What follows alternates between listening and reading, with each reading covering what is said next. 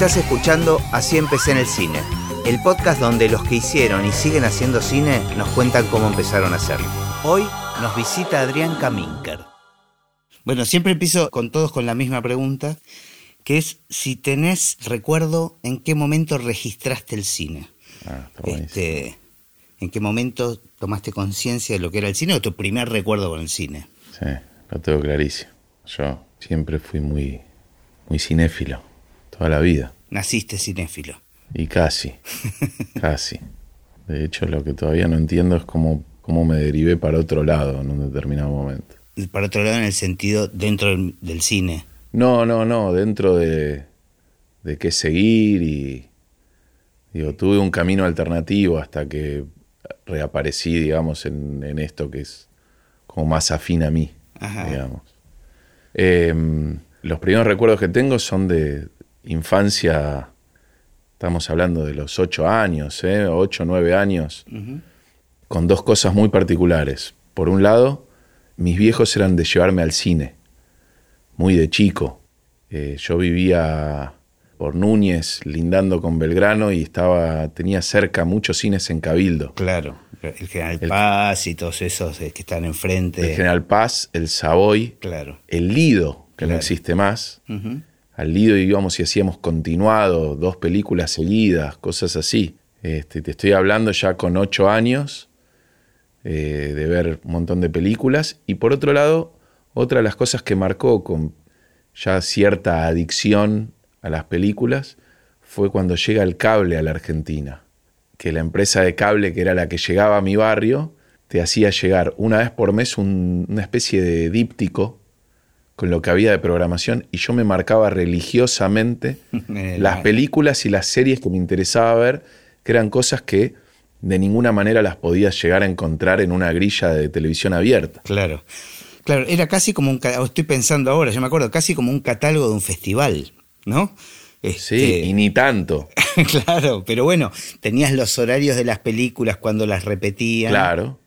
Te estoy hablando de un montón de películas y series de los 80 que las tengo marcadas a fuego porque las vi en aquel entonces y después las volví a ver. Después hay que ver qué pasa con el paso del tiempo y claro, eso. ¿no? hay algunas que es recomendable no volver a ver, ¿no? Quedarse con el recuerdo. Me ha pasado Sí. con unas cuantas. sin ir más lejos, lo que tiene eso es que con el tiempo, esa afición, eh, más allá del oficio y demás, eh, yo tuve una cosa muy de coleccionista, eh, con lo que fue primero los VHS. ¿Grababas del cable? Este, o... Grabé poco, Ajá. pero sí después cuando había segunda mano, cosas yo compraba, y después pasé, me pasó lo mismo con el DVD. Digo, hoy tengo una colección de 700 películas en DVD que no sabes ni dónde meterlas y que probablemente la mitad no las vuelvas a ver nunca más. Aunque tuve un revivir eso a partir de, de mi hija mayor. Claro. Todas miran cine, pero mi hija mayor es fanática y no sé, te puedo decir que el, el domingo vio los Oscars y a mí no me interesan mucho, Claro. pero ella me decía qué pasaba con cada nominación, súper emocionada y bueno, ¿Recordás alguna película en particular? Este, aquel entonces? Sí, sí, sí, de- de- del Wow. inicio, de que te haya impactado, digamos. Y sí, te puedo decir un montón, pero eh, las Indiana Jones Mm, claro. de aquel entonces, Volver al Futuro, digo, y cosas menos conocidas también. Yo de entrada fui como un fanático en época temprana de cosas que no tenía que ver, como policiales un poco más fuertes, y que, bueno, que para mí eran una voladura de cabeza. Y después, bueno, yo me sentaba en el living de mi casa religiosamente a ver Ve Invasión Extraterrestre los miércoles a la noche como uno de los mejores programas que podían existir en el mundo, con un amigo que los dos volvíamos del colegio, íbamos a natación y volvíamos y era comiendo ver eso. Que es- esa magia un poco se sostiene, ¿no? Pero esa magia de esperar toda la semana que venga el próximo capítulo en el horario determinado, de a poquito se está perdiendo, ¿no? Ahora, ahora te das un, Se había perdido del todo Sí, sí, sí. porque venía el atracón y que tengas toda la temporada ahora completa Que y tiene su ahora encanto, reconozcamos que tiene su encanto también, ¿no? las maratones tienen su, en- su encanto, Pero ahora las mismas aplicaciones juegan a eso en algunas series estelares propias, Claro, donde te dan un episodio por semana. Pero te quedas manija Claro, diciendo, claro. ¿cómo puede ser que me den un solo episodio y tengo que esperar? Ahora es al revés. Antes era vi el episodio, qué bueno, lo comento toda la semana y lo espero. Y ahora decís, ¿por cómo me dan uno solo? ¿Viste?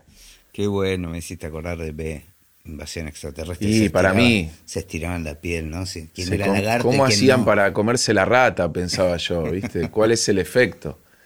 Y después, bueno, personajes míticos ahí adentro, digo, Tyler, que era un pelado enojado con los extraterrestres y lo único que quería era matarlos, que era el personaje que a mí me caía simpático, mirá qué loco, ¿no? Digo, Claro. en vez del protagonista fachero que tenía la historia de amor y el hijo y todo, no, eso no me importaba. Te pegaba este personaje. Sí, y después te puedo decir cosas que quedaron en el tiempo y que en algún momento nos vamos a encontrar con una remake casi seguro, como ver Los Profesionales. Que vos decías, era una serie inglesa, a las once y media de la noche en Canal 9, se perdió totalmente en el tiempo. Sí, si lo sí, ves hoy, seguramente es imposible, pero en aquel momento era seria, era dura, era oscura, y yo tenía 10 años. Sí, sí, sí, era genial. Claro, yo soy una generación como anterior, yo soy más del Santo, Ladrón sin destino, todas esas las Yo veía también las vi. Ah, se repetían todavía. Sí, esas. los Hart. Claro. Digo, llegué a ver eso, yo veía el hombre nuclear también, Claro. pero era más chico todavía. La época que te estoy marcando es donde yo ya decía, esto es diferente, esto ya es... Igual ese fue una época de boom de las series, creo que eran las series de, sí, de los 70s y de los 80s. Pero algunas resistían el paso del Sí, tiempo. sí, vos ves Superagente 86 hoy y... Bueno, te- pero porque te tiene- seguimos- o Los Locos Adams, viste, hay, hay series que no envejecen o que envejecen cada vez mejor, viste. Como... Lo que pasa que, por ejemplo, la gente 86 resistió al el paso del tiempo de una manera magistral por la forma de hacer humor también, Claro. ¿no? Digo, porque todo lo demás decís, bueno, ¿Y, y tenés algún recuerdo del cine, de, alguna película de ver en el cine que te haya impactado así de chico? no puedo dejar de nombrarte Los Aventureros del Tiempo de Terry Gilliam. Ajá. en aquel momento fue una cosa para mí impresionante. Porque yo vi eso y dije, wow, esto es increíble. Y bueno, este recorrido que te digo, yo la he conseguido en DVD para que la vea mi hija. Y mi hija me dijo, esto es aburrido. Mirá lo que es el paso del tiempo también. Yo en el 99 veo Matrix en un cine que no existe más, que es el América, que estaba bien callado y casi Santa Fe que para mí en el 99 fue una locura eso, salí diciendo, bueno, estoy acá, no sé, toco las cosas a ver si es todo de verdad, y la, la vi con mi hija casi 20 años después y también la Le voló la cabeza, claro, claro. Porque es como si te dijera un nuevo clásico, ¿no? Como que total. le pegó toda la vuelta. Total. Bueno, a mí me pasó con la fiesta inolvidable, este, que yo, yo recuerdo de haberla ido a ver al cine y caerme al piso de la risa y reírme mucho durante toda la película. Cuando la quise ver con mis hijos, claro, los tiempos, el ritmo del humor se embolaban, o sea, hasta que venía un gag era como es, es una peli que sigue siendo una gran peli, pero que tiene otro ritmo, ¿viste? Del, Claro. que, del que estamos acostumbrados. Eh, yo te puedo nombrar en ese sentido cosas que ya ni le mostraría a mi hija como películas de Mel Brooks. Claro. Viste, yo me reía con SOS, hay un loco en el espacio, Sí, sí. y creo que hoy debe ser inmirable hasta para mí también, ¿no? Digo, porque ser. era de otra No, época. Yo, yo me reencontré con el joven Frankenstein y la disfruté, la seguí disfrutando. Me parece que no envejeció. Y escucha, ¿y en tu familia, o sea, te llevaban mucho al cine? Eh, ¿qué- ¿Cuál era el vínculo con el mundo cultural eh, en tu casa? Bueno, eh, por un lado, mis viejos eh, son dos personas como muy, no sé si llamarlas intelectuales, pero sí muy interesadas por, por la cultura, de mucha lectura. Los dos son abogados. Mi viejo estuvo al borde, estuvo entre ser abogado y concertista de Mirá. piano. Y bueno, todo les interesaba, el teatro, la música, el- la lectura, digamos, había como un amplio espectro. Y en ese sentido, ¿vos tenés hermanos? Yo tengo tres hermanos, Ajá. Y los estimulaban un montón. este, con, un con el mundo cultural, digamos. Sí, sí, sí, un montón. Lo que pasa es que, bueno, después cada uno ¿no? perfila para donde, Donde puede. Donde puede, sí. De hecho, bueno, lo que te decía antes de mi recorrido fue como muy errático. Yo, en el momento de ver qué estudiaba, consideré la carrera de cine, pero sí tenía en la cabeza que era algo muy inconstante, muy irregular, digamos, porque quería pensar con una cabeza de empleo, y entonces decía, pero entonces cómo me voy a sostener, porque va a ser algo muy, muy complicado. Sí, creo que es una pregunta recurrente para todos los que piensan en cualquier carrera, digamos, más artística, ¿no? Como que hay, que, hay un, fantasma ahí de la continuidad laboral que, en verdad hoy en día es aplicable a cualquier carrera si lo pensás. Sí y no estoy de acuerdo con vos, en, muchas carreras es así, pero por el mundo en el que vivimos, pero al mismo tiempo la sensación previa de una carrera como medicina, como derecho, como, como varias que tienen algo de título habilitante, que tienen algo de, de, conseguir un trabajo más a largo plazo, como posibilidad por lo menos, que esta en un a priori no lo tenía, que encima el papá de uno de mis mejores amigos de la vida es Bebe Camín. Ah, eso te iba a preguntar, si tenías algún vínculo o bueno, aunque sea para espiar de costado el mundo del cine, ¿no? Para empezar te puedo decir, y está documentado, yo actué en un programa de Bebe Camín teniendo 11 años. Fui uno de los actores protagónicos de un, de un programa sobre la llegada de la informática a un pueblo, que tenía una impronta muy particular porque tenía a los los grandes hacían de chicos y los chicos hacían de grandes, con lo cual tuve que estudiar un montón. Se hizo casting, digamos, quedé dentro de, una comunidad de chicos como uno de los protagonistas. Y hasta ese momento no tenías ningún vínculo con la actuación. Ninguno. Pero te gustó la idea. Me encantó. Mm. Y además cobré. Una locura. Estudié, no fui al colegio por un mes y pico. claro.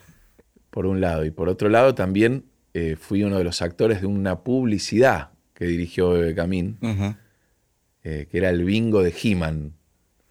Me lo acuerdo, pues gané en Australes, para que te des una idea. Fue como una cosa de loco. Pero bueno, digo, tenía como un mínimo conocimiento sobre cómo era la carrera a través de hablar con, con Bebe en aquel entonces, que siempre fue una persona muy abierta y muy, y muy cercana, muy cálida. después a la hora de qué seguir, yo me fui por otro lado, decidí por algo más amplio que era la comunicación en la UBA, que era mucho y no era nada. Eh, era una carrera bastante nueva en ese momento, me parece, ¿no? era una carrera, sí, que no, era tan antigua, es cierto. Y por otro lado, que me daba como, un, si querés, un, rango más amplio. Y al mismo tiempo que empecé a estudiar en la UBA comunicación, eh, primero empecé a hacer radio, ya estamos hablando que yo hacía radio en el año 94, produciendo y en algunos momentos conduciendo también. Y pocos años después me metí en una carrera de radio. Yo fui de la primera camada de la escuela de radio terciaria de Liberty. Mira, ¿y cómo te habías metido en un, por qué tenías un programa de radio?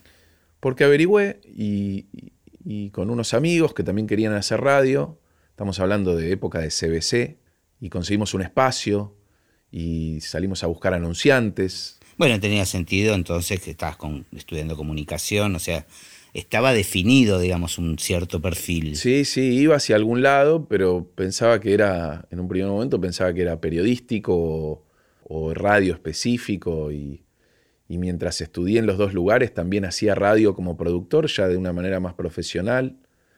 Digo, estuve en varias radios produciendo programas de actualidad, de economía, de cosas que hoy me parecen rarísimas, digamos. no entendía cómo mi día empezaba a las cinco y media de la mañana en Radio Metro, después de ahí me iba a la facultad, después me iba a una radio que se llamaba Señal Económica en el centro a producir otro programa y después terminaba en la Escuela de Liberty de la noche. O sea que era como un raid en el cual laburaba, estudiaba en dos lugares y yo decía, con qué energía. Pero bueno, el protagonismo lo tenía la radio, evidentemente. Lo tuvo un tiempo largo. Lo tuvo un tiempo largo hasta que en un momento casi por casualidad, me reencontré con un viejo conocido con el cual yo había perdido contacto y que me dijo, no, ¿por qué no venís a, darme una mano con la producción de un programa? De televisión. De televisión. Y bueno, ahí di algún que otro pasito y después él me llamó para otro un poco más grande. ¿Y ahí qué, qué rol ocupaste? No, y primero como asistente de producción, muy de muy de abajo y, y con una cuestión de, de ser una persona de confianza. O sea, como que me buscó de esa forma, como me dijo, bueno, todo se aprende y bueno, Ajá. así arranqué hasta que, bueno, después de un par de programas que todos eran chiquitos y para cosas de cable, en un momento, ya siendo un poquito más grande, me llama para, para un reality enorme, enorme, pero estamos hablando de un reality donde empecé como asistente en un sector y terminé como coordinador en el mismo sector, un reality que viajaba por Latinoamérica, que hacía casting, que, que se grababa en estudio, que había falso vivo y había vivo con satélite para 20 países, o sea, un, un delirio total. Claro. ¿Cuál era el reality? Ese era Latin American Idol Ajá. para Sony. ajá. Y ahí Y se hacía acá, en Buenos Aires. se hacía acá en los estudios Baires, antes de que fueran de Polka. Eh, ahí estuve dos años y ahí conocí un montón de gente, porque era un equipo, estaba lleno de veteranos de la tele y de gente con un oficio de locos. Y ahí hubo gente que de alguna manera, podemos decir que me reclutó, porque después de ahí me empezaron a llevar los mismos tipos con los que laburé ahí, llamándome para otras cosas. ¿Y en qué rol te sentías cómodo? O sea, ¿qué descubriste de vos en ese mundo? descubrí un poco que, que había muchas cosas que a fuerza de, de voluntad y de predisposición para aprender, podías avanzar mucho en algo que era muy de oficio. A mí muchos años después, cuando en el colegio de mis hijas, que vino gente a preguntarme por las carreras de cine, yo siempre digo lo mismo, está perfecto, hay que estudiar, es fundamental, pero mientras tanto tenés que buscar experiencia, porque lo que tiene el mundo del cine y de la tele es que se aprende tanto estudiando como trabajando. Si vos dejás el trabajo para después simplemente por estudiar, de alguna manera estás un poco manco, porque no importa cuánto te trasladen, si no lo vivís, eh, Claro. por más que uno diga, pero las tareas a veces de un asistente o un meritorio de producción, eh, Ah, pero estás pescando algo que sucede, hay una energía, mucho también que tiene que ver con las relaciones humanas, ¿no? Que en, en todo trabajo, en una actividad como es este, el mundo del cine y de la tele que están en equipo, son, son cosas fundamentales de aprender. ¿no? y además mirás, Claro. escuchás, ves gente con oficio hacer lo suyo, y yo te digo, he visto hasta no hace mucho, ¿eh? Eh, de repente asistentes de producción que están empezando y que, no sé, el grip les explica un montón de cosas de grip y te lo encontrás años después laburando como grip Claro. y esa misma persona se acuerda que el grip con oficio y veterano y que sabía un montón le, le explicó los primeros pasos. Bueno, los mentores, ¿no? Aparece eso, digo, aparecen los mentores y la y el maestro y la posibilidad de que de impresionarte con el trabajo de otro, ¿no? Y que eso que eso te afecte. Pero por eso te pregunto si en este reality ocupaste tantos roles, ¿qué descubriste que te gustaba y qué descubriste que hacías bien? Que no necesariamente tiene que ser lo mismo, ¿no? No, yo, ¿sabes qué? Es, lo- es loco. Lo que descubrí que me gustaba, por un lado, era el trabajo en equipo y esta cosa de que tienen los rodajes grandes sobre todo, y los chicos también en realidad, que es esta cosa de que parece que fueras a la guerra, en el buen sentido, ¿no? Eh, ¿no? Es como que vas a Vietnam Claro, cuando la- vas a un la- rodaje, digamos. Tiene, tiene una cosa de, de- de, bueno, de, de- de adversidades que todo el tiempo tenés que superar y pensar. Y lo que descubrí, que me fue como beneficioso, fue no algo que hago bien realmente, pero cierto sentido común. Para la toma de decisiones. Sí, para resolver, que es esa cosa de sentido común y creo que con el tiempo tranquilidad ante la presión. Que eso es algo que hoy en día vale un montón porque te encontrás con un montón de situaciones donde hay mucha presión, donde hay que decidir, donde hay un montón de gente esperando que vos dobles a la derecha o a la izquierda para detalles que definen jornadas o definen decisiones, no sé. Te puedo decir, no sé, en el último rodaje que estuve, estar con un pronóstico de lluvia para el día siguiente Que afectaba todo. que afectaba todo y que afectaba una logística y cuándo volvemos o no volvemos a esta locación, si nos dan los días, si no nos dan, y tener que tomar una decisión ahí que puede implicar que al día siguiente no grabes, o que grabes y tengas que cortar la jornada en la mitad, y que de repente las otras cabezas de área lo dejan librado a que vos tomes la decisión porque sos el que está mandando ahí en el rodaje, bueno, te puede salir mal, Claro. por supuesto, pero te obliga a tomar esa decisión porque también es para lo que te llaman. ¿Y sentís que aprendiste a vivir con calma ese momento de presión, de estrés? Y sí, sí, es, eso es una de las cosas que, no sé, con, con cierta tranquilidad te puedo decir que es algo que me reconozco, como que me da tranquilidad, también entender que por más que pueda haber mucha presión y pueda haber un montón de cosas delicadas con respecto a lo que puede ser un rodaje, no estamos haciendo operaciones a corazón abierto. sí, hay que tenerlo claro para la gente que... Yo he visto gente que le agarra ataques de pánico, he visto gente que se va, gente que se angustia y dice no puedo seguir. Y decís, bueno, pero ¿qué pasó tan grave? Si al final del día estás en tu casa. Claro. bueno, ¿y cómo siguió después de este gran reality? Este, donde, digamos, fue como un, un curso intensivo de todo. Sí. Este, ¿cómo, ¿Cómo empieza a aparecer el cine? Y me empiezan a, a llamar, digo, gente del mismo reality. Después hay un... El sistema de la tele y del cine tiene algo muy loco que es el boca a boca. Es mucho más fuerte quizás que en otros trabajos.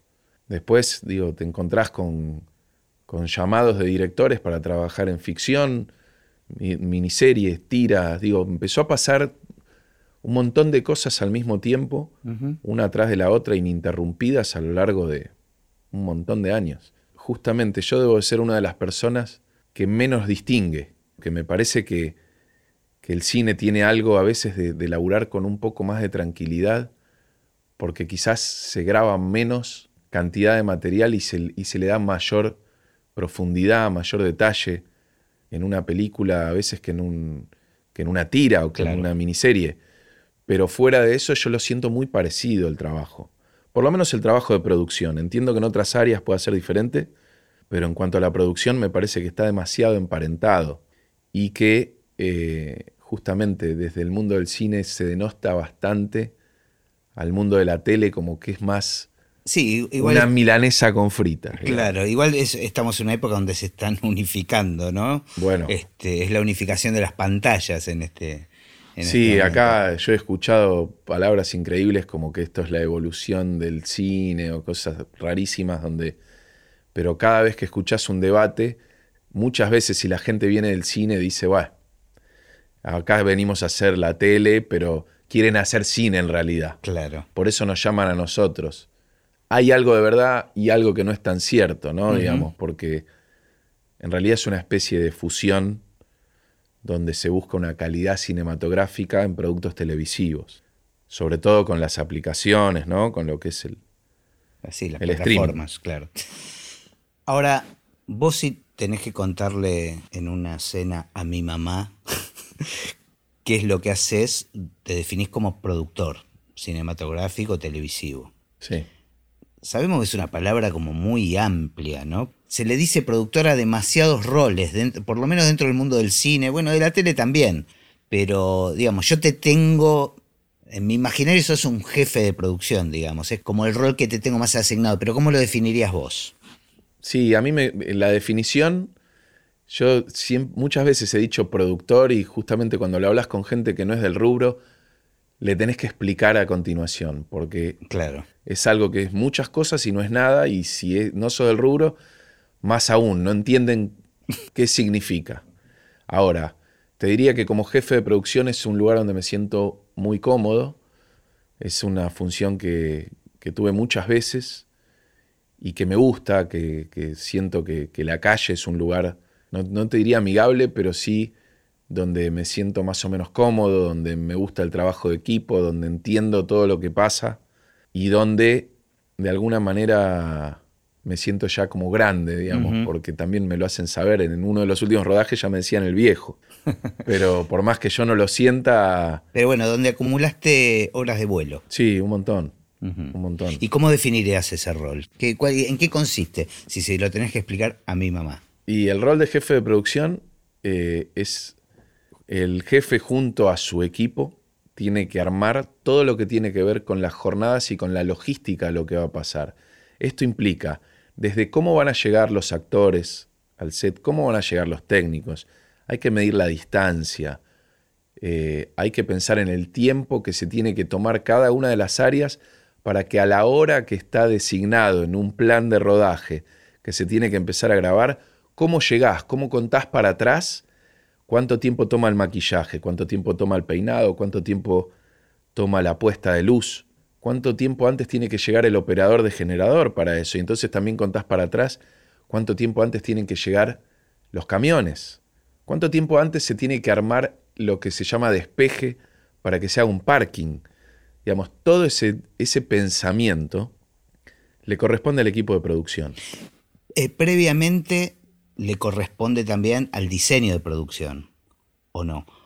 ¿O es parte del mismo equipo? Eh, a ver, arriba de un jefe de producción siempre hay un director de producción o productor ejecutivo, dependiendo si estás haciendo tele o cine o, algún formato en el medio, que tiene que pensar varias de estas cosas, pero no se mete tanto en la lógica interna del día. Eso es más del jefe. Claro. Y de su equipo. Pero el diseño lo, hace el jefe de producción, el, diseño de producción. No, el diseño de producción es más del productor ejecutivo, del director de producción, pero muchas cosas las acuerda con el jefe de producción. Claro, tiene que participar de alguna manera. Sí, y además el jefe de producción, toda esta lógica interna del día a día es de él. ¿Cómo haces para llegar a ese estar listos para grabar? Y, y después un montón de cosas que están en el medio de eso. ¿A qué hora llega el catering? ¿A qué hora tiene que estar la comida lista?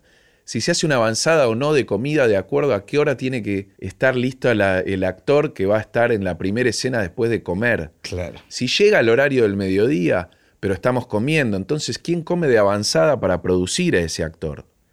A mí ya me estresa lo que me estás contando, digamos, sin pensar en ningún rodaje en particular. O sea, me parece que esta cuestión que, mencionabas antes de, de tener cierta filosofía de calma para, solucionar. Es un rompecabezas, ¿no? En definitiva. Es un rompecabezas y además un rompecabezas cotidiano, que eso es lo que tiene que ver con una locura mayor. Digamos, así como te digo eso, hay un montón de cosas. Bueno, ¿cuántas horas vamos a grabar? Bueno, son 10, pero ¿son 10 de grabación o son 10 desde que llegaste hasta que te fuiste? ¿Cuántas horas extra el director de producción, que es el superior, tiene asignado como posibles para un desarme o no? Digo, el conteo de esas horas extras, pasar eso, las saltas, los reemplazos, los refuerzos, cuando tenés una jornada grande que te implica otro tipo de proveedores.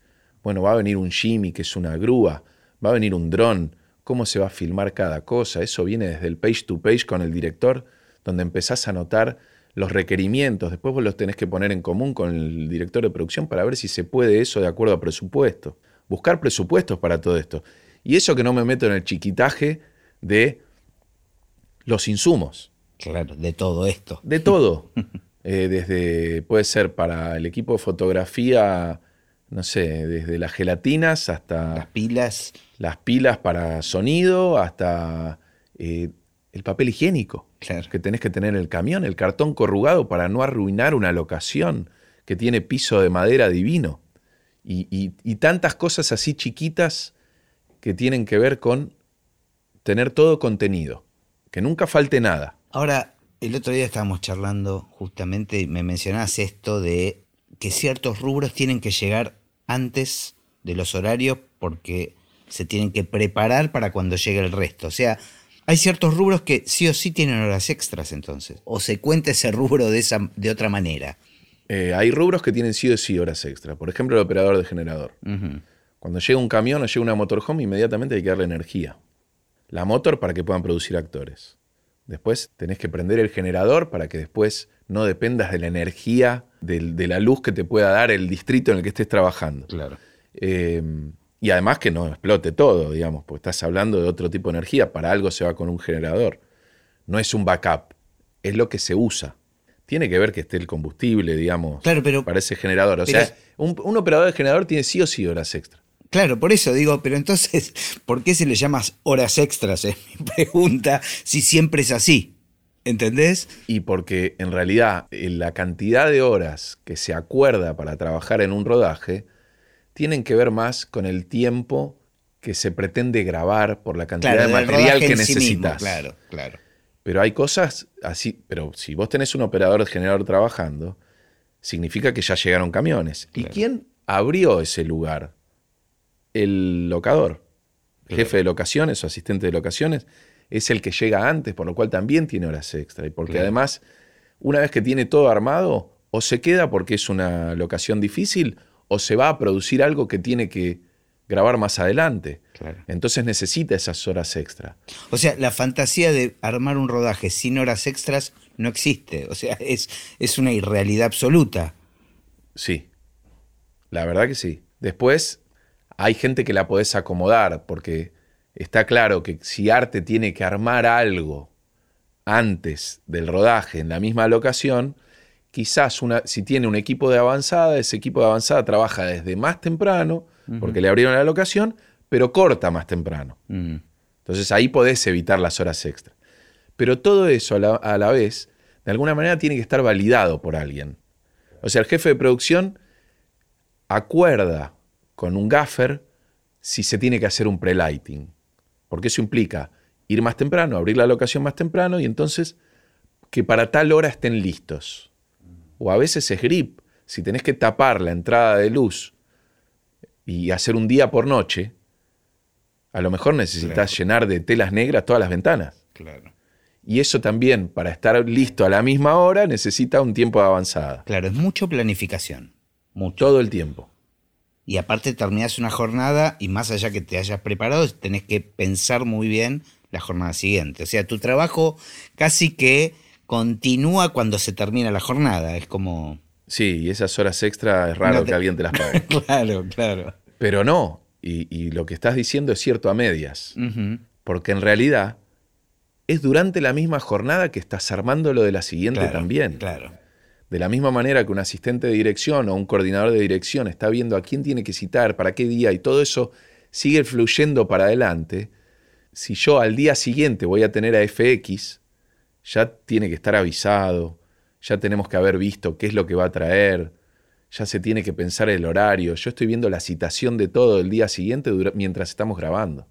Y a veces con bastantes días de anticipación cuando tenés algo grande o estás gestionando, bueno, para tal día quieren, no sé, el dron. Entonces tenés que ver que ese proveedor esté libre para tomarle la fecha, para arreglar el número.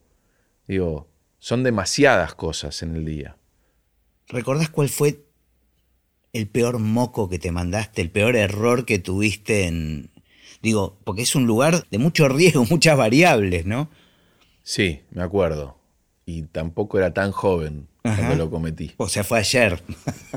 No, no, pero fue hace poco. Ajá. Estaba en una producción grande, en un musical, y tenía todo un plan marcado, ¿no? De lo que tenía que pasar en ese día. Ujú. Y yo no tenía mucha experiencia sobre cuánto tiempo se le podía dar a cada escena, porque era un musical, entonces las escenas eran...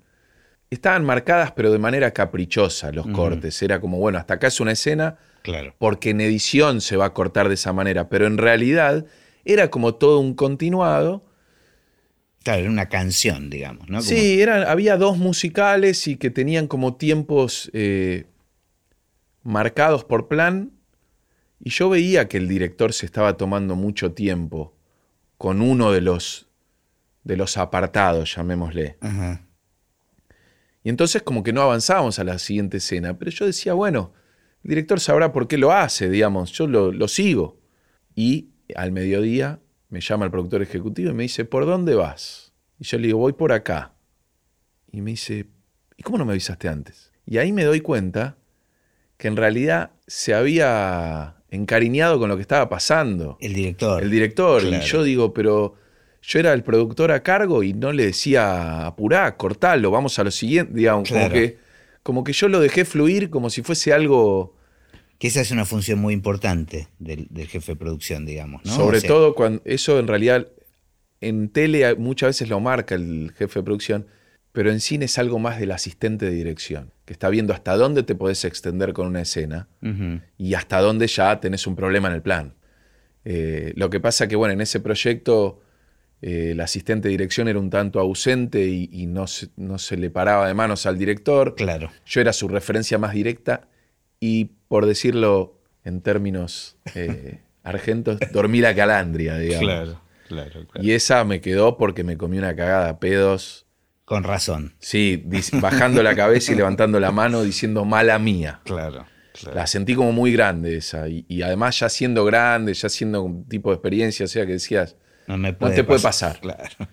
porque cuando sos más junior y te mandás cagadas, bueno, me parece que, que está más permitido. En este momento, Bueno, pero son, viste que una vez que uno las atraviesa, porque al final, como decías antes, no, no estamos salvando vidas, son lugares de mucho aprendizaje también los errores, viste, como en, en- en esto. Yo creo que hay algo de lo vivencial cuando uno comete un error que, que tiene que ver eso, ¿no? Con la experiencia, con este que no se estudia en ningún lado y donde uno a fuego queda, queda con un aprendizaje adquirido. sí, pero son cosas, te puedo contar mil de esas, pero hay una que me acuerdo en uno de los últimos rodajes que, que- rodajes que estuve que, que fue impresionante. Un, un jefe de locaciones va a hacer un scouting y eh, cierran una locación, al director le encantó, estaba todo espectacular.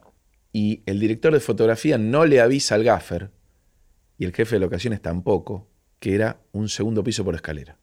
Entonces el gaffer no pide refuerzo, no pide avanzada, no pide nada, y fue una jornada Imposible. diabólica para él. Claro. Una escalera, escalera angosta, había que subir eh, carros, eh, vías, un desastre, una cosa muy difícil y estaba a las puteadas y todo. Y yo te digo, cuando terminó ese día, el jefe de locaciones dijo, no me olvido nunca más de no avisar que una locación es en un segundo piso, ¿eh? sobre todo cuando ese gaffer no pudo estar en el scouting. Claro. Y su Bueno, superior directo no le avisó. Ni hablemos de lo que sucede con los scouting, con el sonido también, ¿no? O sea, nos ha pasado en alguna producción juntos, ¿no? De pisos de madera, actrices con, con tacos, este, pisos huecos, este. Ese es, ese es un, un vicio. Eh, ¿Qué pasa? El- el- en general, por presupuesto, los sonidistas tienen poco tiempo eh, de preproducción. Entonces, se los cita algún scouting muy estratégico, muy importante, y después tiene una jornada de prueba de equipos y a la cancha. Claro. Entonces el sonidista cuando llega a locaciones, sobre todo cuando son proyectos muy largos, es raro que haya ido a muchos scouting. Y entonces es casi folclórico que se dice el sonidista se va a quejar porque Claro. hay una vía de tren, Porque hay colectivos, porque hay una escuela, porque hay lo que sea. Sí, sí, sí. Eh, y además, entiendo que tu trabajo lo puede, se puede complicar a partir de eso, pero en realidad el sonidista del directo es el que más lo sufre, porque lo sufre de primera mano, lo sufre ahí, Y después lo vamos a putear nosotros. encima, que él no estuvo en el scouting, Claro. que llega y la locación tiene 2.000 problemas. Claro. Digo, son chistes además clásicos. Sí, Te va a pedir sí. que cortes el ascensor de un edificio. Claro. Y no se puede, y, pero está pegado al, al decorado. Y bueno, ¿qué querés que haga? Hay que grabar. Y decirle al vos al director que no puede grabar. Ah, bueno. Digo, es todo como un, Sí. un problema clásico. Y el jefe de producción interviene ahí, digamos, en, en esos circuitos que se arman de echados de culpa, por ejemplo. Todo el tiempo. Mm, Todo el tiempo, porque el jefe de producción a la vez tiene que buscar una armonía en el día a día, en el equipo, en que a todo el mundo se le cumpla más o menos lo que se le promete y se le consiga todo lo que quiere. y a veces es, es un imposible. A veces es un imposible y además sos como un papá postizo permanente que tenés que calmarlos, que tenés que contenerlos, que tenés que ayudarlos y que también a veces les tenés que decir que no. Claro. Y entonces eh, estás siempre en un, en un, llamémosle, en un tema de tensión. Sin ir más lejos, te puedo hablar de hace dos meses atrás, una agarrada, no voy a dar nombres, Bien. entre un sonidista y un jefe de locaciones en un estadio. Y que no teníamos grandes problemas, teníamos un montón de extras, había un montón de problemas muy contenidos. Pero de repente había una maquinita del tipo que cortaba el pasto del estadio mientras nosotros estábamos grabando en un palco. Y era, vamos a toma, acción, y se escuchaba la maquinita de fondo hasta que el sonidista se puso a los gritos y, y se agarró con el jefe de locaciones y uno mediando ahí, calmándolo. Y a la vez el jefe de locaciones me decía, tenemos que hacerlo entre corte y corte, porque si no, el pasto, como lo queremos para dentro de dos días, no va a estar listo, no lo vamos a poder pisar y vos ahí vas a tener jugadas de fútbol en un estadio que no te van a dejar usar. Entonces tenés un problema más grande que la toma por la que el Señor se está quejando. es el arte de combinar las necesidades y, que son, muchas veces están en, contradicción, ¿no? Todo el tiempo. Adro, ¿y alguna, algún trabajo que hayas hecho eh, que sentís que, fue realmente especial para vos, que, fue importante o que fue de mayor aprendizaje o que te dio especial placer o orgullo? Mirá, eh, como orgullo te puedo nombrar un par de, miniseries que, me quedaron en, la cabeza como, como logros. Uno fue Combatientes, que fue una miniserie del 2012, que teníamos muy poco presupuesto y que se hizo un trabajo muy digno, mérito de todo un equipo, ¿eh? no, no me lo atribuyo para nada, pero me quedó el orgullo de haber sido el productor de algo que lo tomaban hasta los jurados que le dieron el premio como imposible. A ver qué hacen Mm. Y bueno, se entregó un proyecto en tiempo y forma, en número y, más que digno, que fue hacer época, hacer guerra, hacer Malvinas con la delicadeza que eso implica, con un presupuesto, te diría, casi imposible, por un lado.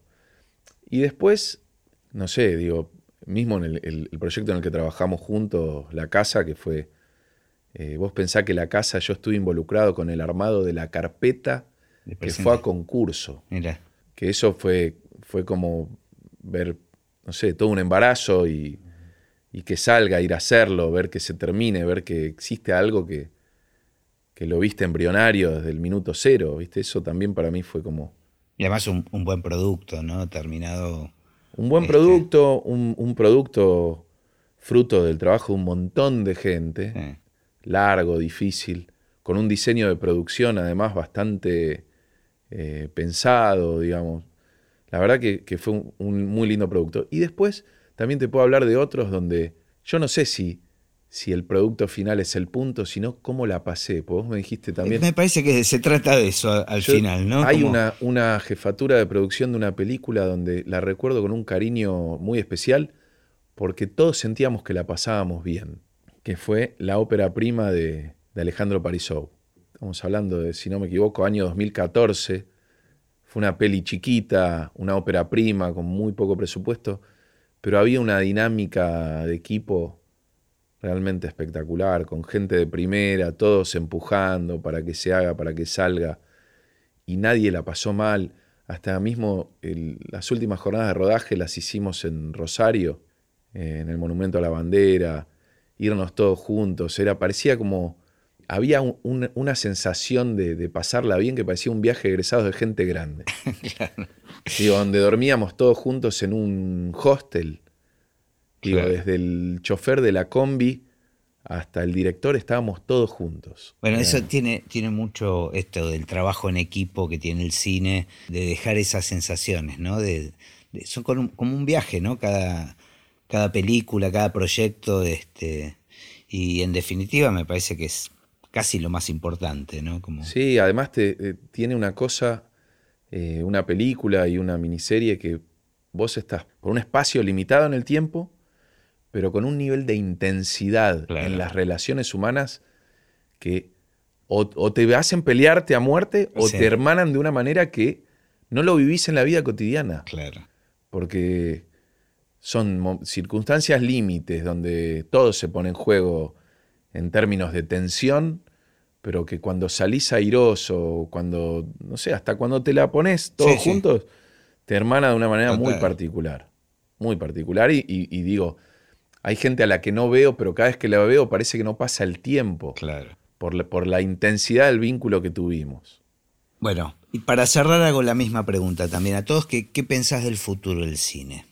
Yo creo que el cine de alguna manera te diría que es inmortal, digamos, porque por un lado, más allá de que todo lo que es el streaming lo llevó por un camino alternativo, más en épocas como las que estamos viviendo ahora, donde adquiere muchísima fuerza, me parece que el cine en sí como experiencia, eh, más allá de la, manufactura y del trabajo en sí, es un programa.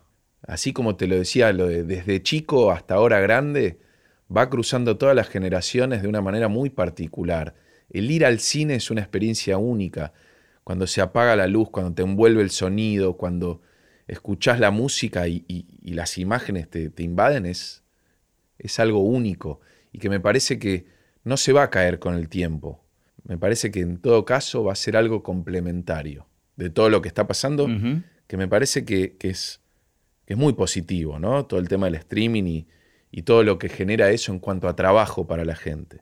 Genial, genial. Mil gracias. Un placer. La, pasé, la pasé muy bien.